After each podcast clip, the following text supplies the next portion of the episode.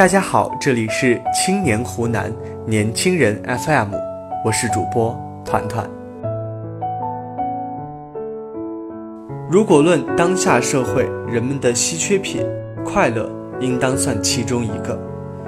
对于一个成年人来说，都背负着生活、社交、梦想、子女教育、父母赡养等等压力。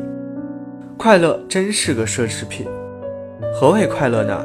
就是感到幸福或满意。但是，并非所有让人感到幸福和满足的快乐都是积极的快乐。我们还需提防垃圾快乐上瘾。在智能手机普及的时代里，垃圾快乐无处不在。出去吃个饭，邻桌的几乎都捧着手机哈哈大笑；坐一趟地铁，耳边传来的都是手机里魔幻的笑声。就连去景区，都是游客边走路边看一些无厘头的搞怪东西。很多人都叹气，手机拿起来再放下，半天就过去了。时间都去哪儿了？都耗费在垃圾快乐上了。如果毒品是生理上的毒药，让人上瘾，那么垃圾快乐就是精神上的毒药，同样让人欲罢不能。结果都是贻害无穷。能轻易获取的快乐，其实并不快乐。前面说了，快乐是个稀缺品，那为什么快乐这么稀缺呢？因为它不会轻易获得，而轻易获得的快乐其实并不快乐。很多人抱着手机能刷半天，的确，各种光怪陆离的东西会吸引人的眼球，调动人的积极性，会刺激人的感官，看了之后确实会感到短暂的快乐。问题是，这种廉价的快乐过后呢？彻底袭来的空虚，让人一下子有了负罪感和再度的不快乐，这是一种恶性循环。蒋勋曾说过。这个快感可以有刹那的爽，可是结果之后往往会产生落寞跟空虚的感受，那种空虚会变成无法弥补的黑洞。之前有过这样一桩新闻事件：一个小伙月收入只有四千块，尽管工作异常忙碌，他还是每天要抽时间看网络直播并给女主播打赏。他的微薄的收入几乎都送给了美丽的女主播，为了节约钱。他看直播的标配永远是一桶方便面，而这样的日子也未能长久，因为太过痴迷，导致他的工作频频出错，被辞退。有人问为什么要这么痴迷看直播并打赏呢？小伙说，因为开心，因为他做了打赏动作之后，女主播会甜甜的送出一个么么哒，这样的快乐太易得也太廉价。而短暂的如同昙花一现的快乐，过后却是无尽的不快。他什么也没有得到。从来轻易得到的快乐都不是快乐，真正的快乐是尝过了苦，付诸了行动，经过了等待之后的收获。这种快乐无论何时想起来，都会产生发自肺腑的充实与开心。垃圾快乐悄悄拉开了人与人之间的距离。知乎上有个问题：有哪些年轻人千万不能碰的东西？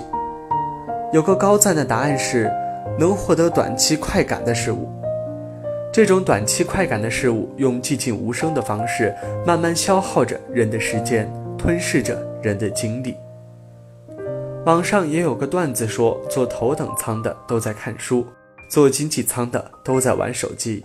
这话听起来似乎太过绝对，但不无道理。反过来说，正因为一个人没有浪费分秒的时间，所以他才能坐上头等舱；而另外一个一整天把时间消耗在手机游戏、APP 直播上，所以他只好稳定的坐着经济舱。朋友说起过这样一件事情：他们高中的某个同学成绩平平，只上了大专，后来彼此就失去了联系。但是等到几年之后再相聚。那个同学已经是某高校留校老师了。原来那个同学上了大专后也没有放弃学习，在其他同学忙着谈恋爱、花式玩耍的时候，他继续考了专升本，然后升硕，后续还在考博。而自己呢，在大学浑浑噩噩打了几年游戏，痛痛快快的开心了几年。毕业后辗转在各大人才市场，虽然工作也一般，但是打游戏的爱好一直没有放弃。直到他遇见那个成绩平平的同学，才发现，人生不相见，动如参与商，彼此之间的距离早已过了万重山了。仔细想想，拉开人与人之间的距离，竟然是垃圾快乐。对他来说，最大的收获是什么？除了当时升级的快感，再没留下什么。而那个同学却因为戒掉了这一项，凭着坚强的意志，完成了人生的跃迁。垃圾快乐的毒害不容小觑，尤其是对沉迷而不自知的青少年们来说。毕竟人生只有一段花样年华，离开舒适圈，做先苦后甜的事。我们之所以沉迷垃圾快乐无法自拔，是因为轻松舒适。我们不需要付出任何精力和体力，只需要坐下来沉迷其中，让时间大把大把过去。先享受小小的甜，之后却有大大的苦，而先苦后甜的甜才是真正的甜。这就需要我们果断离开舒适圈。写《大明王朝的七张面孔》的作家张宏杰，彼时还是一个银行小职员。那个时候，银行业务量少，工作清闲。他们有大把大把的时间来挥霍，于是他跟其他同事一起整天打牌。尽管清闲，尽管聚众打牌，但是银行这种工作仍然是光鲜且稳定的，是众人眼里的金饭碗。但是时间一久，张宏杰就觉得不该这样下去，他果断退出了这个舒适圈，重新捡起了自己的爱好——写作。当他悄悄写作时，其他同事在打牌。当他的作品几年后发表在刊物上时，他的同学还在继续忙自己的。当他成了畅销书作家时，同事们还是没有大的变化。后来接连几本书发行并热卖以后，才引起了同事们的哗然。现在他已经是百家讲坛的特邀嘉宾，也成了知名学者。这个华丽的转身不得不归功于他当初及时逃离舒适圈，而如今。银行业不如以往景气，曾经的同事们却面临着重重压力。孟子老早就告诉了我们“生于忧患，死于安乐”的道理了。还有，不吃苦，哪来的甜呢？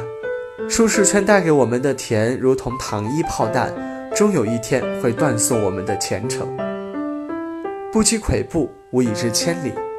人生没有白走的路，每走一步都算数。你荒废的每一秒，沉迷的每一种垃圾快乐，都会在今后的人生中慢慢清算。看似是每天不经意的一场直播、一局游戏、一段搞笑视频，但是这点滴时间叠加起来，“荒废光阴”这四个字就显得触目惊心。人生不正是由这些点点滴滴组合而成的吗？反之，每一步细微的努力都有着聚沙成塔的能量，都在为今后的人生。有时候，我们的目标看似很遥远，我们的梦想听起来不切实际，但是不试试怎么知道不行呢？而我们的愿景和目标都决定于每一个细小的当下。只要我们没有虚度，只要我们奋力走在途中，终会抵达梦想的终点。哪怕目标尚未到达，我们也已经离原点很远了，不是吗？人生很短，白居易说。使火光中寄此生，别让我们的人生毁在垃圾快乐上瘾当中。种一棵树，最好的时间是十年前，其次是现在。